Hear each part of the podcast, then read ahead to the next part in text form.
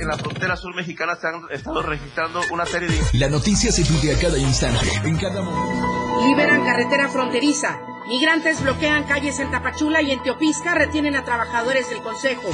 Cuatro muertos deja enfrentamiento, entre ellos un elemento de la policía especializada. Pretendían ejecutar una orden de aprehensión en el tramo carretero Villa Las Rosas y Venustiano Carranza. Arrancó la jornada 4 con polémica arbitral en la Liga MX. Estamos a diario contigo.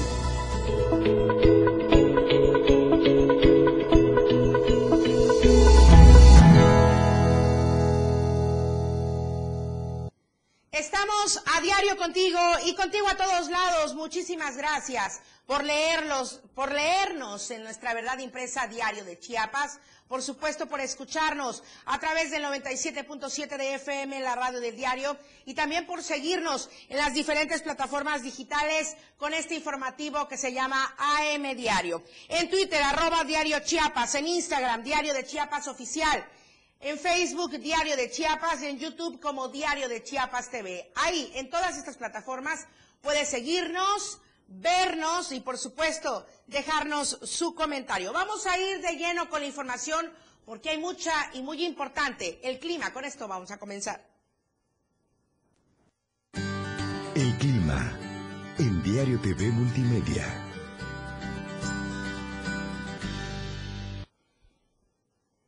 La temperatura máxima en Tuxtla Gutiérrez podría ser de 31 grados y la mínima de 21 grados. En San Cristóbal, 21 grados la máxima, 13 grados la mínima. Comitán, 25 grados la temperatura máxima, 16 grados la mínima. En Tapachula, 32 grados la temperatura máxima y 24 grados la temperatura mínima. Se esperan lluvias fuertes en las regiones Frailesca, Sierra Maniscal, Istmo Costa y Soconusco. Hay que atender siempre las recomendaciones de protección civil. Vamos a ir directamente con mi compañera Adaibet Morales a la meseta Comiteca Tojolabal. Desde hoy muy temprano se dio una fuerte movilización policíaca en la zona de Comitán porque en Chichima Sabinal había una bolsa negra y en su interior con restos humanos. Es una información que todavía está en proceso, ¿verdad? Adaibet, muy buenos días. Bueno, ahorita que logremos contactar con Adaibet, también comentarle que en esta zona de la meseta Comiteca Tojolabal ya está libre el paso de la carretera fronteriza. Fueron varios días de bloqueo justamente y fue el día de ayer a eso de las 5.30 de la tarde cuando finalmente quedó liberado. Adaibet, son dos puntos importantes. Esta movilización que se dio apenas ahorita hace unos minutos y también esta liberación del tramo carretero. Muy buenos días. ¿Qué tal, Lucero? Muy buenos días. Ayer, alrededor de las eh, 5.30 de la tarde, fue liberada el tramo carretero, la trinitaria frontera Comalapa, a la altura del poblado San Gregorio Chamic. Los pobladores lograron llegar a un acuerdo con una comisión de autoridades estatales y federales donde acordaron que van a, instalar lo que son retenes eh, militares, puestos de vigilancia en diversos puntos, desde la campana hacia esta zona fronteriza. También se liberaron a, las, a los tres agentes del Instituto Nacional de Migración en caso de que se incumplan estos acuerdos. Nuevamente, los pobladores que se organizaron van a tomar eh, otras medidas y volverán a bloquear lo que es ese tramo carretero que es muy importante por ser el paso fronterizo hacia Guatemala y México. Por otro lado, Lucero, te comento que en este momento hay una fuerte movilización policíaca porque ya que se reportó al 911 el hallazgo eh, que de una bolsa negra donde en su interior hay restos humanos. La información está en proceso, ya las corporaciones se encuentran en el lugar realizando el peritaje y la zona está acordonada. Hasta aquí mi reporte, Lucero. Muy buenos días. Bueno, entonces, eh, una mañana bastante movida en la meseta comiteca. Daremos seguimiento a todo esto. Muchísimas gracias, David. Muy buenos días. Estamos aquí. Buenos días. Bueno, ahora nos vamos hacia la frontera sur, donde también los migrantes venezolanos estuvieron bloqueando el día de ayer calles y avenidas del sur de Tapachula. Esto para presionar al Instituto Nacional de Migración y que les entreguen las visas humanitarias, así como permisos de tránsito por el país. Los extranjeros que llevan más de dos semanas acampando en las inmediaciones de la colonia Las Vegas Tiraron vallas en horas de la mañana y en la tarde bloquearon la avenida Antiguo Aeropuerto, una de las más importantes de la mancha urbana. Las más de 100 personas de origen venezolano que bloquearon esta importante vialidad impidieron también el paso de patrullas de la Guardia Nacional, de la Policía Municipal, en fin, de las diferentes corporaciones. Y justamente en respuesta a esta situación, el Instituto Nacional de Migración señaló que atenderá de manera ordenada y a aquellos que cumplan con todos los requisitos para la expedición de estos permisos, sí, porque ese es otro rollo también, que tengan todos los requisitos completos. Alrededor de las oficinas migratorias, al menos unos 1.500 extranjeros permanecen a la espera de ser atendidos. Los sudamericanos amagaron con bloquear en lo que resta de la semana en caso de no ser escuchados por las autoridades migratorias de Tapachula. Lo que acontece minuto a minuto. La Roja, de Diario de Chiapas.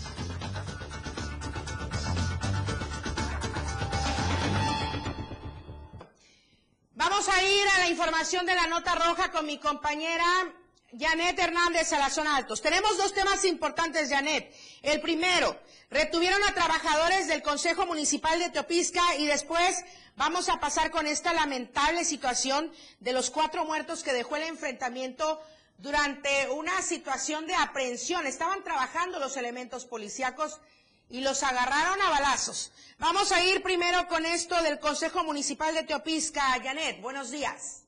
Hola Lucero, muy buenos días. Te saludo de San Cristóbal para informarte que tres empleados del Consejo Municipal de Teopisca fueron retenidos en el ejido El Porvenir la tarde del miércoles cuando realizaban trabajos de topografía en la calle, hecho que causó molestia a los pobladores porque ellos mismos habían hecho la labor que le correspondía a las autoridades.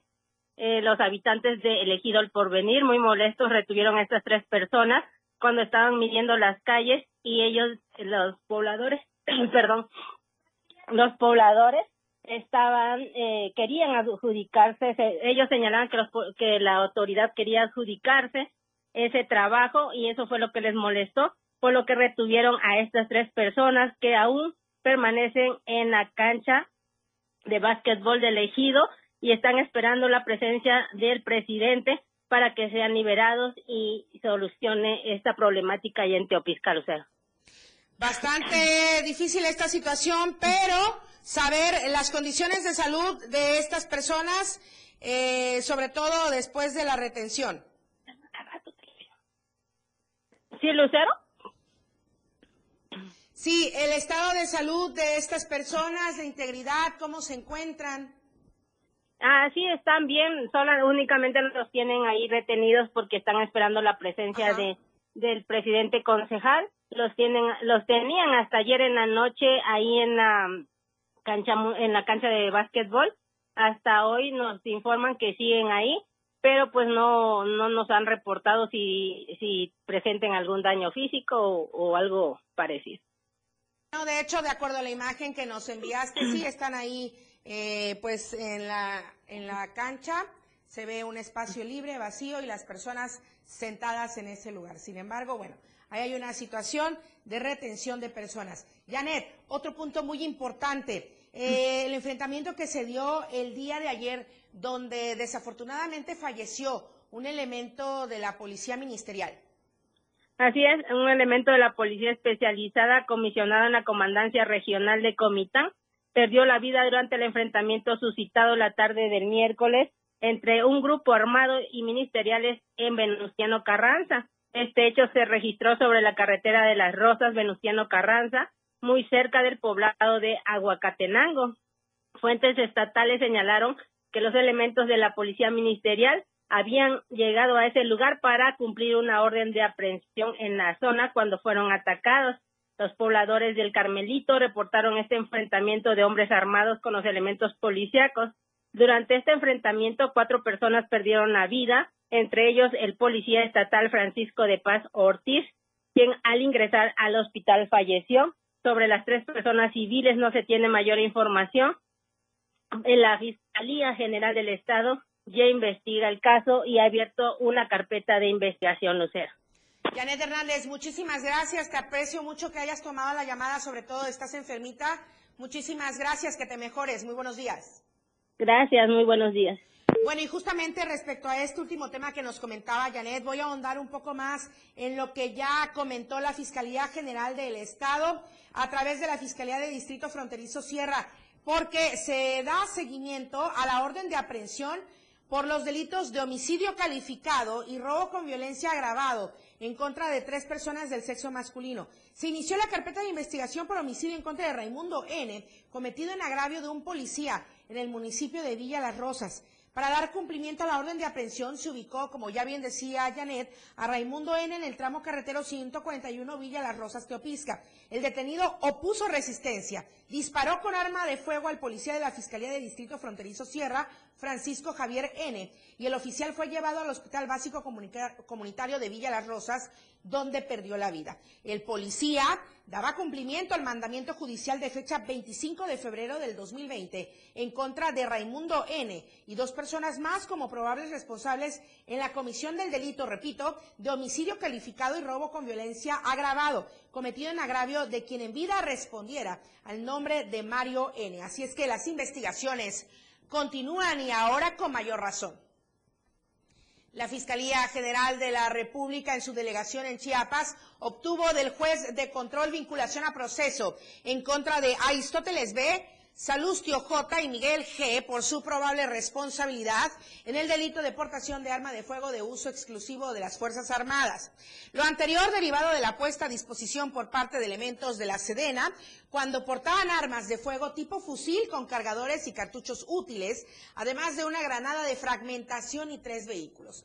De acuerdo con la carpeta de investigación, al efectuar una revisión, localizaron un total de 13 armas largas de diferentes calibres, un fusil Barrett, 28 artefactos explosivos artesanales, 9 granadas, 7 de fragmentación y 2 de diferentes calibres, 71 cargadores, 6.712 cartuchos de diferentes calibres, un dron y 4 chalecos tácticos con placas balísticas. Por estos hechos, los detenidos y todo lo asegurado fueron puestos a disposición del Ministerio Público de la Federación, quienes, bueno, ya hicieron todo lo conducente para poder vincular a proceso y con la medida cautelar de prisión oficiosa, preventiva oficiosa.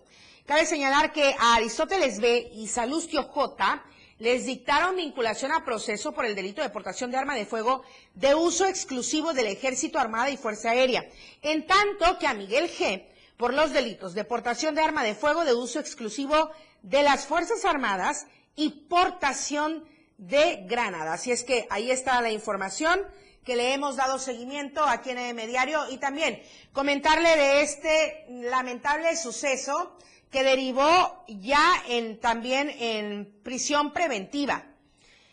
Le voy a recordar el tema. La Fiscalía General del Estado logró vincular a proceso a Elena N por los delitos de ataques a las vías de comunicación en su modalidad de conducir un vehículo en estado de ebriedad, lesiones y daños cometidos en el municipio de Tuxtla Gutiérrez. En audiencia inicial de imputación y vinculación a proceso, el juez de control de los juzgados para delitos no graves con residencia en el Canelo vinculó a proceso a Elena N por los delitos de ataques a las vías de comunicación en su modalidad de conducir un vehículo en estado de ebriedad, lesiones y daños. La madrugada del 14 de julio, usted recordará, le comentamos aquí que en el Boulevard Belisario Domínguez y Boulevard Los Castillos estaba funcionando el operativo alcoholímetro cuando un vehículo marca Fiat tipo móvil con placas del Estado, conducido por Elena N justamente, se impactó contra el módulo de dicho operativo. O sea, no se detuvo pues al operativo. Ella continuó dejando lesionados a dos servidores públicos. El 18 de julio se ejecutó la orden de aprehensión en contra de Elena N y el juez ya determinó la vinculación a proceso, imponiendo la medida cautelar de prisión preventiva. Vamos a ir a la encuesta que circula durante esta semana. La canasta básica está al alcance de tu familia. Usted tiene tres opciones. Sí, me alcanza. No, todo está caro. Y la tercera, no me interesa. A nosotros nos interesa saber su opinión, que comparta y por supuesto mañana viernes Efraín Meneses estará dando los resultados a las 7 de la noche en Chiapas al cierre. Volvemos con más información. En un momento regresamos con más de AM Diario. Toda la fuerza de la radio está aquí en el 977.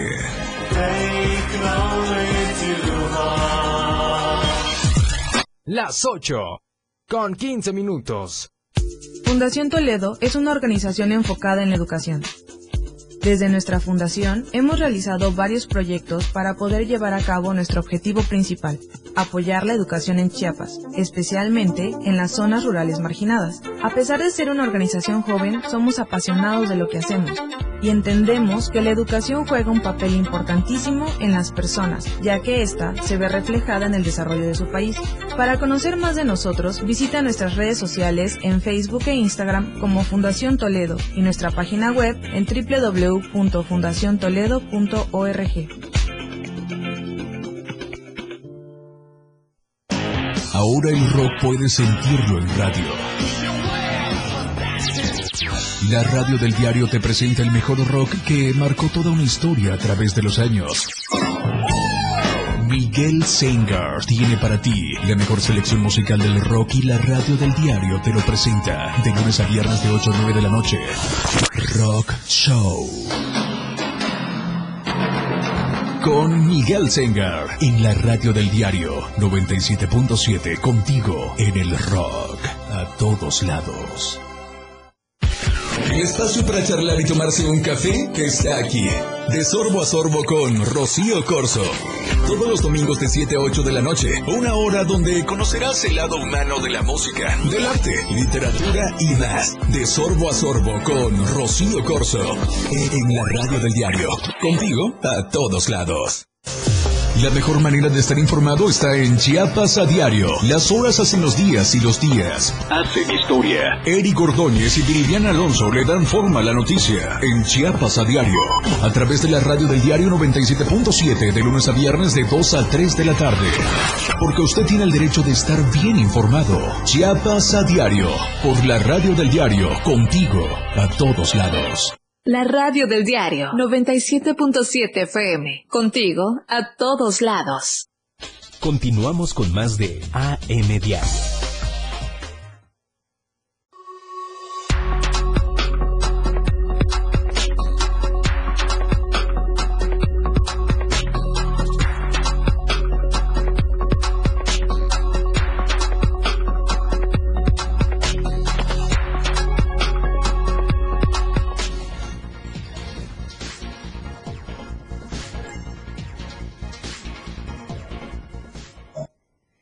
Con más información en AM Diario. Hoy es martes, perdón, hoy es jueves de entrevista. Ya casi termina la semana. Y me da muchísimo gusto, de verdad, y aplaudo y me pongo de pie mil veces para recibir en esta entrevista vía eh, remota al equipo Manibots de la Escuela Telesecundaria 009 Salvador Díaz Mirón, allá en el municipio de Jiquipilas.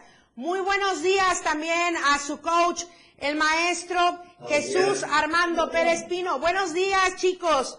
Muchas gracias por aceptar esta entrevista para AM Diario y llenarnos de orgullo, de verdad.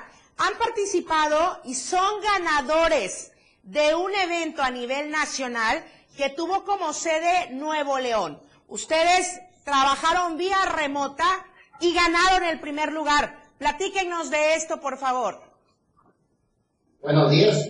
Pues sí, participamos vía remota. El concurso fue presencial en, Nuevo León. Participaron tres estados, Guerrero, eh, Nuevo León y Chiapas. Y nosotros obtuvimos el primer lugar en el juego de robot con 330 puntos. La verdad estamos muy contentos porque es la primera vez que participamos y lograr este resultado tan fantástico. De verdad, fantástico. Y si hablamos de un concurso de robótica, maestro, alumnos, de verdad, muchas felicidades. Se han puesto la corona ante estados que podrían sorprendernos con sus resultados. Ustedes están en una comunidad en Jiquipilas. ¿Cómo han logrado tener todos estos recursos para poder construir sus robots y lograr este primer lugar a nivel nacional? Bueno, la escuela cuenta con una beca, parte de Secretaría de Educación y de Lego, donde nos dieron los materiales necesarios, porque son materiales muy costosos para poder armar un robot. Y pues el entusiasmo de los jóvenes, ¿no? De, poder armar un robot y practicar este juego es de mucho, mucha práctica, mucho esfuerzo, fue un mes de preparación intenso, los jóvenes tenían que ir en la mañana, en la tarde, casi todo el día se pasaban aquí en la escuela para poder lograr el resultado que obtuvimos. Y muy buenos resultados obtenidos, maestro. Platíquenos cómo es que funciona este robot con el que ganaron. Porque, ojo aquí, hay dos cuestiones. Una es la calificación del diseño y otra es la calificación ya de la estrategia o juego que hayan seguido. Ustedes ganaron en este punto del juego, ¿verdad? Así es. Este es el robot que, los jóvenes armaron, con el que participaron. Este, es un juego de mucha estrategia. Ellos tienen que resolver misiones 16 misiones hay en el tablero. Ellos pudieron resolver 12 misiones con las que tuvieron 330 puntos, lo que nos dieron el primer lugar. De verdad fue una diferencia bastante notoria entre el segundo lugar y ustedes que obtuvieron el primero en este juego de estrategia, además. Así es, el segundo lugar tuvo 240 puntos, fueron 90 puntos de diferencia, por eso estamos muy contentos, fue notable la diferencia. En Nuevo León participaron escuelas de alto rendimiento y también escuelas que son especialistas en robótica. Los jóvenes tuvieron que aprender a programar, nosotros empezamos prácticamente de cero. Nos, a, nosotros como coach nos capacitaron y esa capacitación pues rindió frutos en los jóvenes porque sí aprendieron mucho, ya pueden programar en una tableta y después de programar descargan esas programaciones en los robots para que ellos sean autónomos de poder realizar las, las misiones. Todo esto fue a distancia, maestro. Así como estamos ustedes y yo en estos momentos, así se presentó el robot y así ustedes fueron en esta eliminatoria por estrategia obteniendo el primer lugar. Muy bien, ahora, son jóvenes, quiero suponer por ser secundaria de entre 15, eh, perdón, entre 12 y 15 años de edad. Entonces son muy pequeños y ya saben programar. Quiero que por favor algunos de ustedes nos platiquen de esta experiencia, su sentir, el haber obtenido este triunfo, pero más allá de eso, eh, también la experiencia de haber aprendido todo esto junto a su coach y junto a sus demás maestros, porque sin duda este es un trabajo integral y multidisciplinario. Buenos días, nosotros nos sentimos muy orgullosos. ¿Cómo te llamas, mija? Buenos días. Mi nombre es María José Clemente Rodríguez, tengo 15 años. Nos sentimos muy orgullosos, mi equipo y yo, porque logramos algo que nunca se había visto en nuestra colonia. Fuimos a representar no solo a la escuela, sino también a nuestro municipio que es Tipilas. Aprendimos muchas cosas, aprendimos a programar, aprendimos a trabajar en equipo y convivimos más, ya que somos de diferentes grados también. Y gracias al maestro que nos ayudó todo este tiempo, tuvimos buenos resultados. Pues sí, qué gran resultado y qué gran orgullo. Nosotros como chiapanecos, quiero pedirles un favor a los dos chicos que están en los costados, al final de la fila, que me hagan favor de pararse atrás para que logren salir bien en la toma y la gente pueda apreciar las caritas de todos los ganadores de esta escuela telesecundaria 009 Salvador Díaz Mirón allá en Jiquipilas, ganadores a nivel nacional del juego de robots en robótica. Pareciera redundante, pero no, no, eh, de verdad, es una situación bastante compleja. Bueno, para mí, de verdad, es bastante compleja y los chicos lo han logrado. ¿Alguien más quiere eh, comentarnos respecto al robot que construyeron y con el cual obtuvieron este triunfo. ¿Alguien más de los chicos que esté por ahí? Platíquenos, ¿cómo fue, cómo fue esta experiencia? ¿Se conectaron? ¿Estaban nerviosos? Eh, sintieron en algún momento que tal vez no podrían lograrlo, pero al final afortunadamente lo hicieron. Eh, ¿Qué fue lo que más se dificultó, por ejemplo? A ver, platíquenos. Bueno, cuando entramos en la, en la competencia... ¿Cómo te llamas, hijo? Este, me llamo Víctor Manuel Palacio. Ok, Víctor Manuel. Este, lo que me voy comentando, este, lo más difícil en la competencia con el robot fueron, fue un este reto, el que estaba más lejos, porque se nos dificultó más porque estábamos más retirados. Y pues lo utilizamos porque nos daba una mayor puntuación.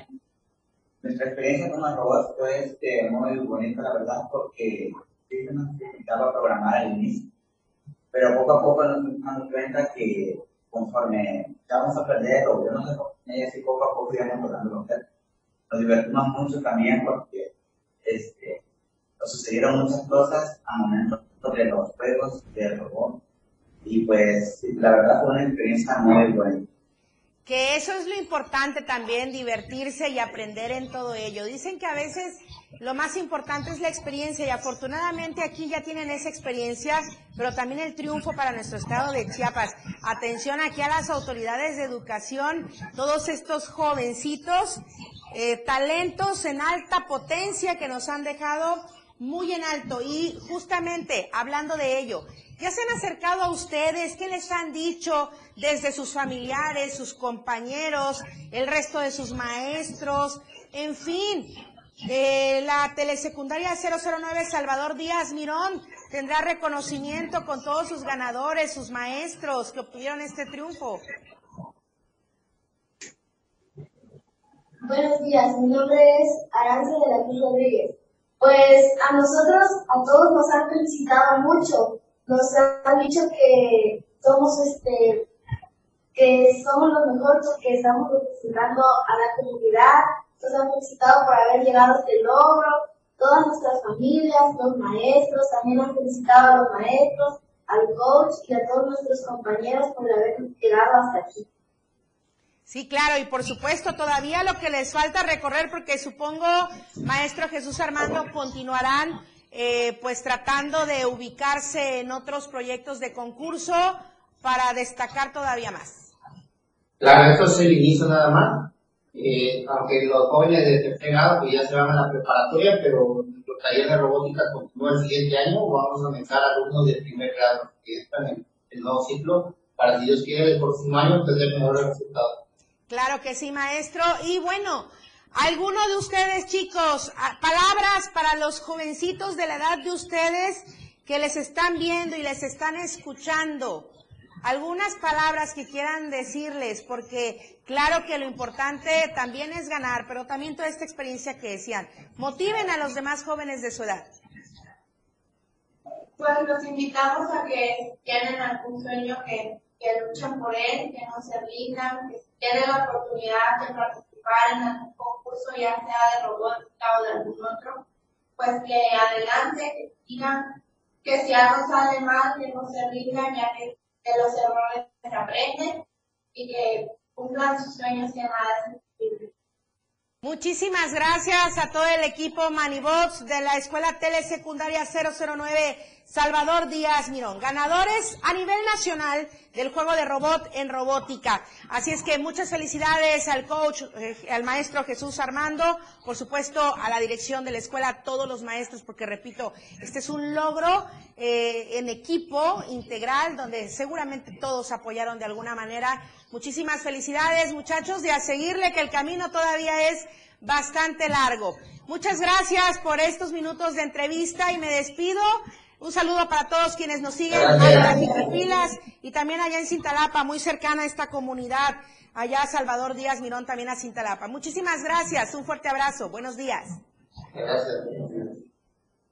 Bueno, y con esta maravillosa noticia vamos al siguiente corte comercial. Tenemos más información en AM Diario. Recuerde, estamos a través del 97.7 de FM, la radio del diario, y también a través de las plataformas digitales de Diario de Chiapas Multimedia. Estamos en AM Diario. Al regreso, más noticias, la radio del diario.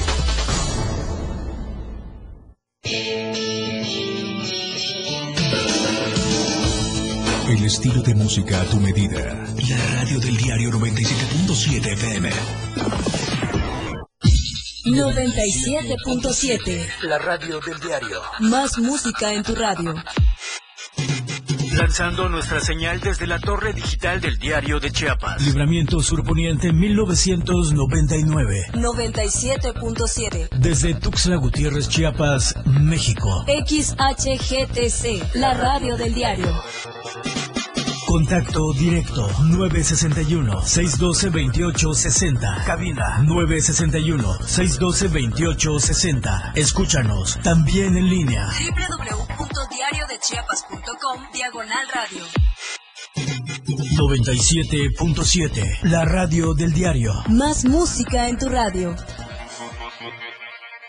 Las 8. Con 30 minutos.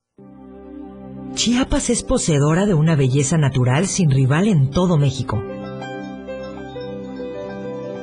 Una gran selva, un impresionante cañón, manglares y playas únicas, además de paradisiacas caídas de agua, visten a nuestro estado con el encanto único de la naturaleza. Chiapas es el estado más al sur de México, la última frontera de nuestro país.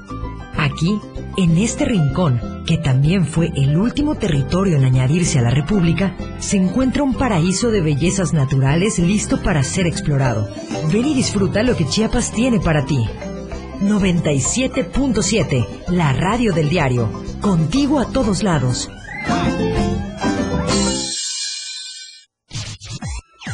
Todo el mundo habla, porque hablar es fácil. El espacio en radio donde escucharás todos los temas actuales y de mayor tendencia en redes sociales. La neta. Luis Tobilla te habla con La neta en la neta. Todos los sábados de 3 a 4 de la tarde por la radio del diario. 97.7. Contigo a todos lados. La neta. Caminando con Los Ángeles, un programa donde encontrarás la conexión con Los Ángeles, donde se hablan temas de luz. No hay nada más hermoso que compartir los temas de luz de Los Ángeles y Arcángeles. Acompáñanos todos los martes y jueves de 10 a 11 de la mañana por la radio del diario 97.7, contigo a todos lados. Continuamos con más de AM Diario.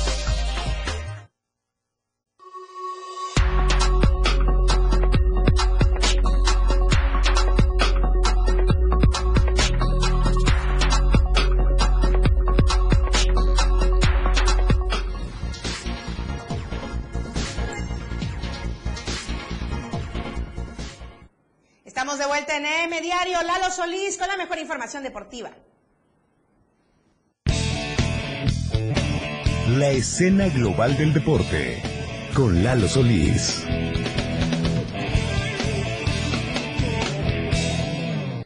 ¿Qué tal? Muy buenos días, bienvenidos a la información deportiva en AM Diario y vaya que si hay mucho que contarles. Eh, vamos a arrancar con una información de físico-constructivismo, una de las disciplinas como hay tantas otras en nuestro estado que han tomado mucha fuerza, mucha participación en las últimas semanas y es que con motivo de la celebración en Margaritas, allá en aquel municipio, se realizó eh, esta decimatercera edición del Campeonato Estatal de Físico, Constructivismo, y Fitness, denominado Santa Margarita 2022, en la que eh, estuvieron presentes 16 participantes de cuatro municipios, principalmente de la zona eh, eh, del Estado. eh, y pues bueno, de entre los que resultaron los mejores de este campeonato están Luis Alberto Solís, que fue el ganador de la categoría principiantes. César Morales fue el ganador en hasta 65 kilogramos. Y Bardo Domínguez hasta 70. Los ganadores absolutos de esta competencia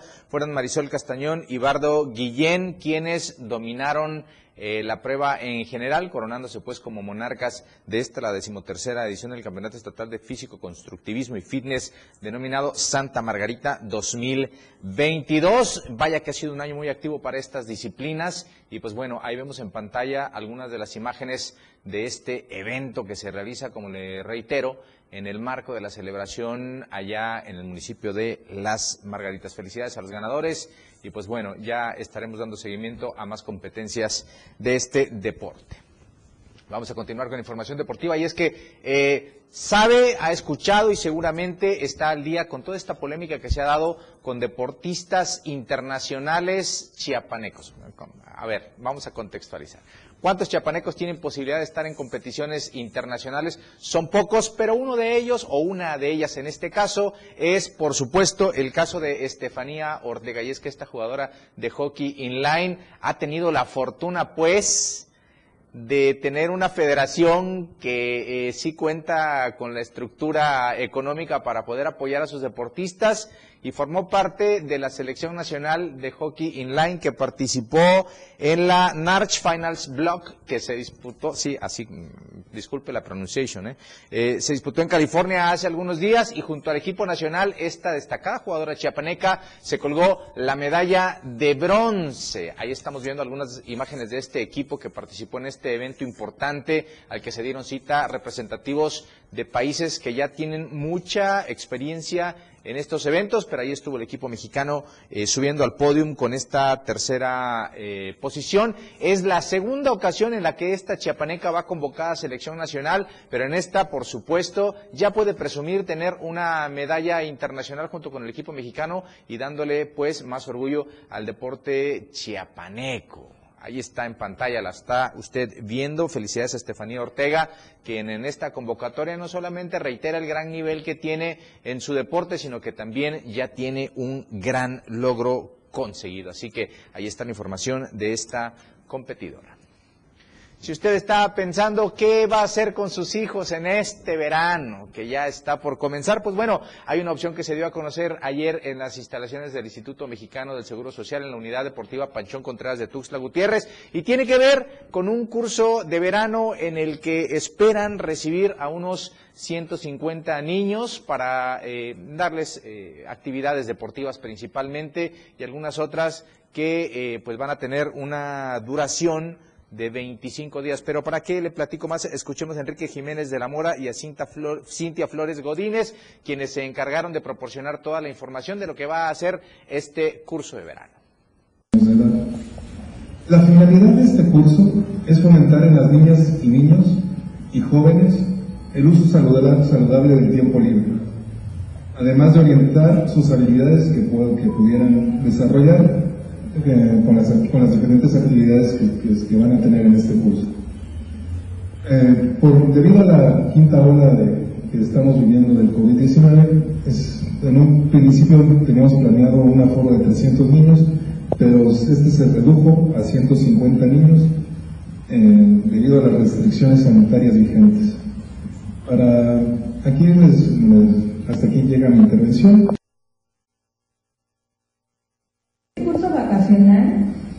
Dirigido, como ya he comentado el licenciado Enrique, para niños y niñas de 5 a 14 años. Van a llevar nueve actividades, entre las cuales son deportivas, culturales y recreativas. Está la actividad de basquetbol, fútbol, voleibol, natación, tienen paseos recreativos, ludoteca y pláticas educativas, así como la actividad de gimnasia y danza folclórica. Los requisitos que vamos a pedir es un certificado médico para actividades deportivas, para derechohabientes IN, copia de su carnet de citas y para no derechohabientes IN, copia de credencial escolar o bien de la CUR. Los costos que se van a manejar para derechohabientes IN es de 559 pesos y para no derechohabientes IN 655. Actividades que vamos a manejar van a estar a cargo de instructores altamente capacitados y vamos a trabajar con todas las medidas de, de, seguridad sanitaria, con el objetivo de salvaguardar la integridad de todos los niños. Bien, pues ahí están todos los datos. Ya sabe usted, derechohabientes al IMSS o no derechohabientes van a poder acceder a este curso de verano para poder eh, entretener a los, a los chavos en esta época de vacaciones. Ahí está, hay que asistir pues a las instalaciones del Panchón Contreras para mayores informes. Vamos a cerrar pues la sección deportiva de este jueves, que para mí ya terminó la semana en el diario, eh, con el primer resultado que se dio de la jornada 4 en la Liga MX. Empate sin goles entre Chivas y León la noche de este miércoles en el estadio Akron. Mucha polémica porque se eh, anotó un golazo que de nueva cuenta fue anulado por el VAR, que ya en una jugada muy similar que se había propiciado la jornada pasada y que Armando Archundi, el jefe de los árbitros, había dicho que había sido mal anulado. Una jugada muy parecida que también fue anulada y que, pues bueno, evitó que Chivas pudiera ponerse en ventaja en este compromiso, en el que después también tuvo un penal mal señalado que tuvo a bien eh, fallar. Así que bueno, mucha polémica. Arrancó de esta manera la jornada 4 de la Apertura 2022, empate sin goles. Un gol en cuatro partidos acumula el Guadalajara. Vaya que son números bastante complicados. Hoy va a continuar la actividad con el compromiso que van a protagonizar los Gallos Blancos del Querétaro ante Rayados de Monterrey en el Estadio Corregidora en punto de las nueve de la noche. Y así nos vamos hasta que el próximo domingo concluya pues la fecha cuatro de este campeonato. Empate sin goles, siguen las chivas de mal en peor. Dirán que por lo menos no pierde, pero creo que ya se les está haciendo un poco tarde para ganar. Tres empates y una derrota tiene el conjunto que dirige Ricardo Cadena y vamos a ver si no pronto, pronto hay más decisiones en este conjunto. Lucero, ahí está la información deportiva. Yo quiero invitar a todos nuestros radioescuchas y a todos los que nos siguen a través del Facebook Live a que nos acompañen a la una de la tarde en la remontada para eh, ampliar toda la información. Vamos a platicar de más de la jornada 4 y muchos otros informes que tenemos para todos ustedes. Así que ahí lo espero a la una de la tarde con Jorge Mazariegos en la remontada y aquí en AM Diario. Pues nos vemos la próxima semana. Muchísimas gracias, Lalo Solís. Buen fin de semana, disfrútalo. Parece puente de esos de. Ya no más falta que fuera quincena, pero Sí, bien, ¿verdad? bien, sí. No, pero estamos seguros que por ahí tienes tu guardito para disfrutar tu puentazo. Ah, bueno, avísame dónde para buscarlo. y ahí nos invitas.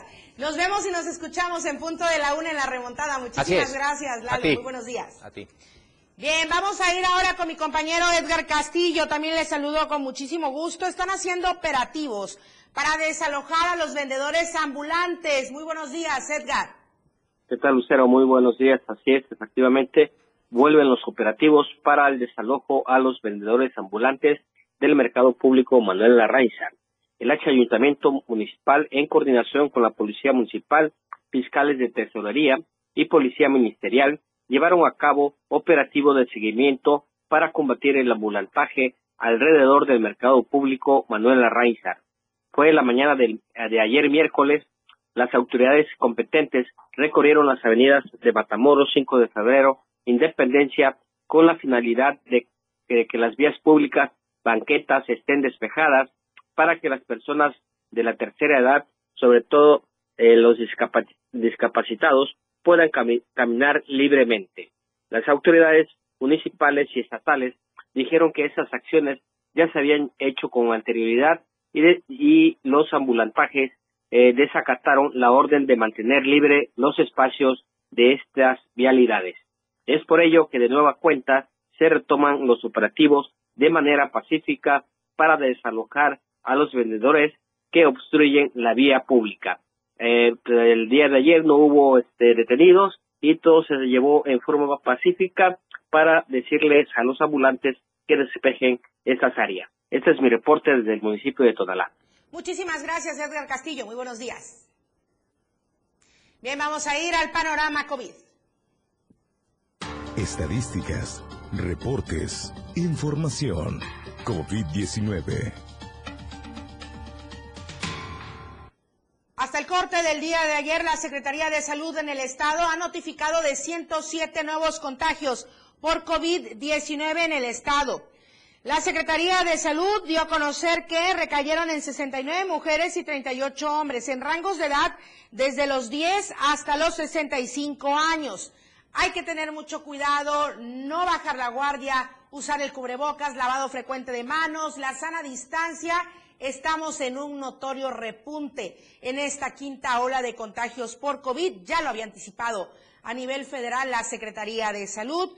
Y bueno, estos son, estas son las cifras a nivel estatal y por lo pronto. ¿Nos da tiempo de ir a la siguiente información?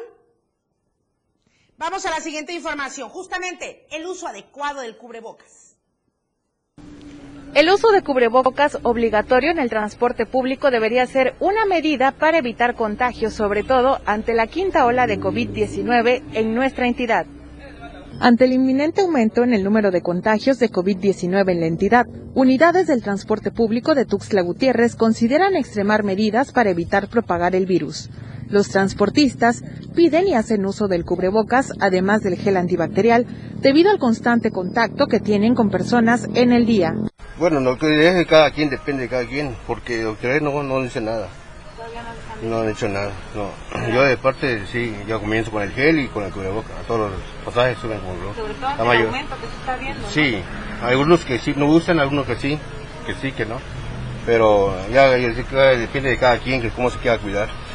También los pasajeros opinan que el uso del cubrebocas debe ser primordial, sobre todo porque son espacios cerrados y es temporada de enfermedades respiratorias. Pienso que sí, por que está volviendo otra vez la situación de la pandemia. Considero que sí, y luego por este, en la época de lluvia también hay mucha, este, prolifera mucho la gripa, la tos.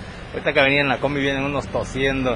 Entonces por higiene yo creo que es bueno, es como continuar con ello, así es nunca han tomado medidas en los colectivos. Nosotros como usuarios pues siempre estamos allí y vemos que hay gente que va enferma y pues no se, no se cubre pues y es bueno.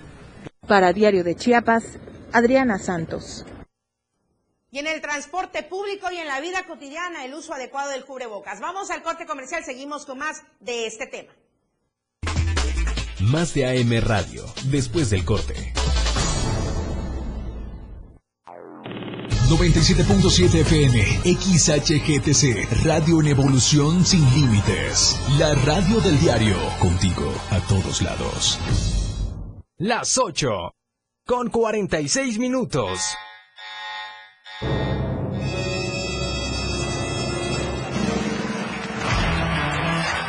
Los 60 minutos más prendidos e irreverentes en radio. Con el patrón. Él te lleva de la mano con temas actuales, música, invitados. Lo más trendy en redes sociales y lo mejor. Te llevan paso a paso con el mejor ambiente en radio. Después de todo, con el patrón. De lunes a viernes de 6 a 7 de la noche por la radio del diario 977. El patrón contigo. A todos lados. Después de todo, ¿acaso hay otro? Espacio para charlar y tomarse un café está aquí. De sorbo a sorbo con Rocío Corso. Todos los domingos de 7 a 8 de la noche. Una hora donde conocerás el lado humano de la música, del arte, literatura y más. De sorbo a sorbo con Rocío Corso. En la radio del diario. Contigo a todos lados. Por amor al arte. Todo lo relacionado al arte y la cultura de nuestro estado. Difusión de eventos, carteleras, conciertos, datos curiosos e invitados especiales. Por amor al arte. Domingos de 9 a 11 de la mañana por el 97.7. La radio del diario. Contigo a todos lados. Aquí no se habla mal, se dice lo que es. Salud física y mental música, notas y movimiento. Sinergia, estática, ruido y silencio. Somos un todo que provoca cambios y nosotros queremos que nos acompañes para poder hacerlo juntos y en positivo. Y deshacernos de lo que nos estorba. Acompáñanos de lunes a viernes en Mandala. A partir de las 11 de la mañana a través del 97.7 de FM. 97.7, la radio del diario. Contigo a todos lados. Las noticias que impactan están en AM Diario.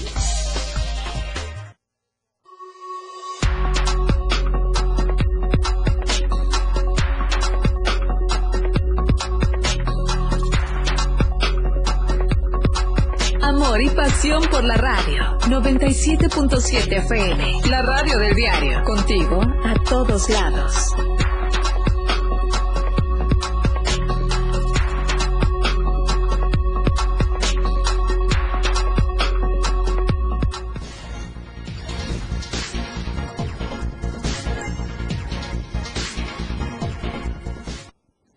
Hablando de las medidas preventivas para ir combatiendo estos contagios por COVID-19, sobre todo en esta quinta ola, como ya se ha referido por parte de las instancias de salud. Y justamente el gobernador Rutilio Escandón pidió a toda la población acudir a los módulos de vacunación, no bajar la guardia, reforzar las medidas preventivas, vacunarse contra el coronavirus. Recordemos, los niños a partir de los cinco años y en adelante hasta los adultos mayores, todos podemos acudir y acceder a la vacunación, a todo el esquema y hay que tener mucho cuidado con los bebitos de 0 a 4 años.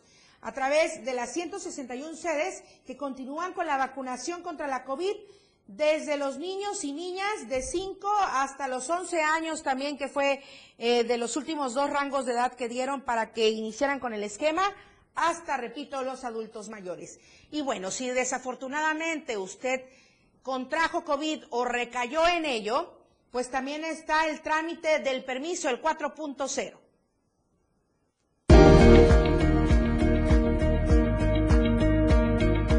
El Instituto Mexicano del Seguro Social en Chiapas invitó a la población a tramitar el permiso COVID-19 versión 4.0 para quienes presenten la sintomatología y sospechen haber contraído la enfermedad. Sí, a partir del 6 de julio, debido a la quinta ola, se reactivó el permiso COVID 4.0. La intención de este permiso, como eran los anteriores, es romper la cadena de contagios. ¿Cómo se hace eso? que el trabajador no asista a su OMF o a su, o a su médico para realizar el trámite de incapacidad, sino que este se realice desde casa eh, mediante, mediante las plataformas digitales del IMSS, que es la página oficial del IMSS en el apartado, en el apartado permiso COVID 4.0 y la aplicación digital que tienen la mayoría de sus trabajadores en sus teléfonos. Los requisitos son sencillos, únicamente hay que entrar a las plataformas del IMSS para solicitar dicho permiso que otorga cinco días de incapacidad. A la fecha del 6 de julio, a la fecha se han tramitado este, vía digital 1074 incapacidades. El trabajador lo que tiene que hacer es llenar los campos como es su número de seguridad social, su, su teléfono, su código postal, sus datos generales. Posteriormente se llenan unos cuestionarios donde viene qué tipo de vacuna tienes, si tienes vacuna primero, si no, este, qué día empezó tus síntomas. En caso de seguir con los síntomas después de ese periodo, informaron que se debe acudir al médico en la unidad de medicina familiar correspondiente. Para Diario de Chiapas, Adriana Santos. Vamos a cambiar de tema y con una muy buena información. El Tuxleco, el nadador, Diego Ángel Montoya Arias, pues un atleta chiapaneco de élite.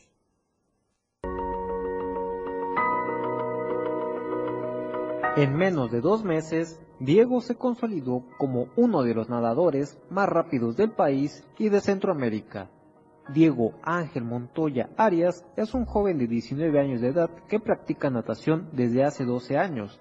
Él es el atleta chiapaneco que más veces se subió al podio durante los Juegos Nacionales de la CONADE 2022, obteniendo seis medallas para la entidad, donde una fue de oro, cuatro de plata y una de bronce. Asimismo, durante su participación en el 34 Campeonato Centroamericano y del Caribe de Natación 2022, dentro de la categoría 18 Primera Fuerza, Diego obtuvo en relevos y de manera individual siete preseas, dos de oro, dos de plata y tres de bronce. Sin embargo, esta distinción a su esfuerzo la ha ido puliendo por más de una década, tiempo en el que ha practicado esta disciplina, la cual no solo lo ha llevado a ganar y a representar a su estado y a su país a nivel nacional e internacional, sino que también lo ha alejado de vicios o malas prácticas. Un orgullo como chiapaneco haber nacido en la capital aquí, Tuxtla Gutiérrez. Representar a mi estado a nivel nacional siempre ha sido un sueño desde chiquito y ahorita que ya se están viendo los resultados muy favorables ante mí, pues ha sido un orgullo como chiapaneco. A su joven edad, Diego está consciente del esfuerzo y sacrificio que conlleva ser un atleta de alto rendimiento, pues desde las 4 de la mañana comienza su rutina en la piscina, esto sin dejar de lado su preparación académica, donde actualmente lleva clases en línea.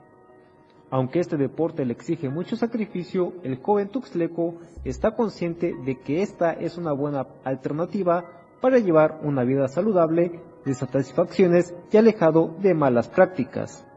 Para Diario de Chiapas, Ainer González. Aplausos para Diego Ángel y que no te dejen ir, que te sigan apoyando, que seas un chiapaneco representando a Chiapas siempre que tu actividad deportiva te lo permita. Bien, vamos a ir a otra información. La Escuela Preparatoria Militarizada Mixta Ángel Albino Corso del municipio de Berriozábal ya tuvieron eh, respuesta por parte de la Secretaría General de Gobierno y funcionarios de la Secretaría de Educación. Estuvieron reunidos eh, y justamente fueron informados de que esta institución educativa tendrá la modalidad bivalente y que está en proceso de regularización administrativa, académica y financiera. Se espera que en los próximos días esta modalidad sea publicada en el periódico oficial. Híjole, y de temas que van de manera agradable, pues tenemos que ir a los no tanto y sobre todo para que nos mantengamos atentos y prevenidos ante cualquier tipo de situación. Voy a esta información que nos envía mi compañera Janet Hernández, porque vecinos unidos de la zona oriente de San Cristóbal de las Casas lograron detener y amarrar a un sujeto por hostigar, intimidar y manosear a mujeres en la calle, por lo que vecinos del lugar decidieron unirse a atrapar al sujeto de aproximadamente 35 años de edad. Los hechos se dieron a la altura del rancho San Nicolás, cuando el hombre fue detenido por pobladores de la zona oriente, luego amarrado a un poste de luz y como señal de castigo fue exhibido ante la población. Los vecinos mencionaron que el hombre ha realizado actos, eh, este tipo de actos en contra de varias mujeres, pero lo dejan libre. De acuerdo a la denuncia, una adolescente que iba acompañada por otra persona fue manoseada por este sujeto para luego darse a la fuga entre la oscuridad y la noche, por lo que vecinos se unieron para lograr detenerlo. Posteriormente fue entregado a los elementos de la policía municipal, se hicieron cargo de él, lo trasladaron a las instalaciones de la corporación, fue puesto a disposición del Ministerio Público, mientras que la víctima fue invitada a presentar su formal denuncia, ya que por lo contrario podría salir libre en las próximas horas. Sí, exactamente, hay que interponer la denuncia. Los robos a mano armada también allá en San Cristóbal desafortunadamente. Sujetos a bordo de motocicletas y fuertemente armados robaron un vehículo en el barrio de Fátima, en la zona poniente de San Cristóbal. Luego se dieron a la fuga. Octavio Zunún Aguilar, habitante del barrio de Fátima, denunció que por la noche cuatro sujetos a bordo de dos motocicletas se presentaron en la calle Pipila, número 7 de este barrio, amenazando a su hijo Enrique Zunún para que les entregaran la llave del vehículo de color gris con número de placas del estado de Chiapas. También denunció que los presuntos delincuentes se llevaron una laptop y un celular, pero antes de retirarse le dieron un cachazo provocándole una herida de cuatro centímetros en la cabeza. Así es que desafortunadamente la inseguridad en San Cristóbal, pero no solo en San Cristóbal, también en Tonalá y también a bordo de motocicletas. Dos personas asaltaron en un ciber y dos tiendas de abarrotes, dijeron los testigos que estuvieron presenciando. Vaya, fue casi, casi simultáneo este lamentable asunto, pues todo ocurrió a eso de las dos de la tarde. Estos tres robos con el, domicilio en calle Iturbide y avenida Carranza. Los asaltantes descendían, amagaban a los encargados para después emprender la huida. Ay, ya hasta trabajan en equipo y de manera simultánea con los asaltos allá en Tonalá. Atención a las autoridades de seguridad y procuración de justicia. Con esto nos despedimos. Muchísimas gracias por haber seguido esta transmisión en AM Diario. Mi nombre es Lucero Rodríguez Ovilla. Manolo Vázquez está en los controles de radio y Charly Solís en los controles de televisión. Muchísimas gracias. Que pase, que pase una excelente mañana de jueves. Nos vemos el viernes, esta mañana, para cerrar la semana. Desde temprano usted quedó informado. Aquí vemos la, incidencia delictiva. Empezaremos. AM Diario. Nuestro compromiso entregarle los sucesos que generan noticias. AM Diario. La noticia al momento por la radio del diario 97.7. AM Diario. 97.7. Editorial de la radio del diario.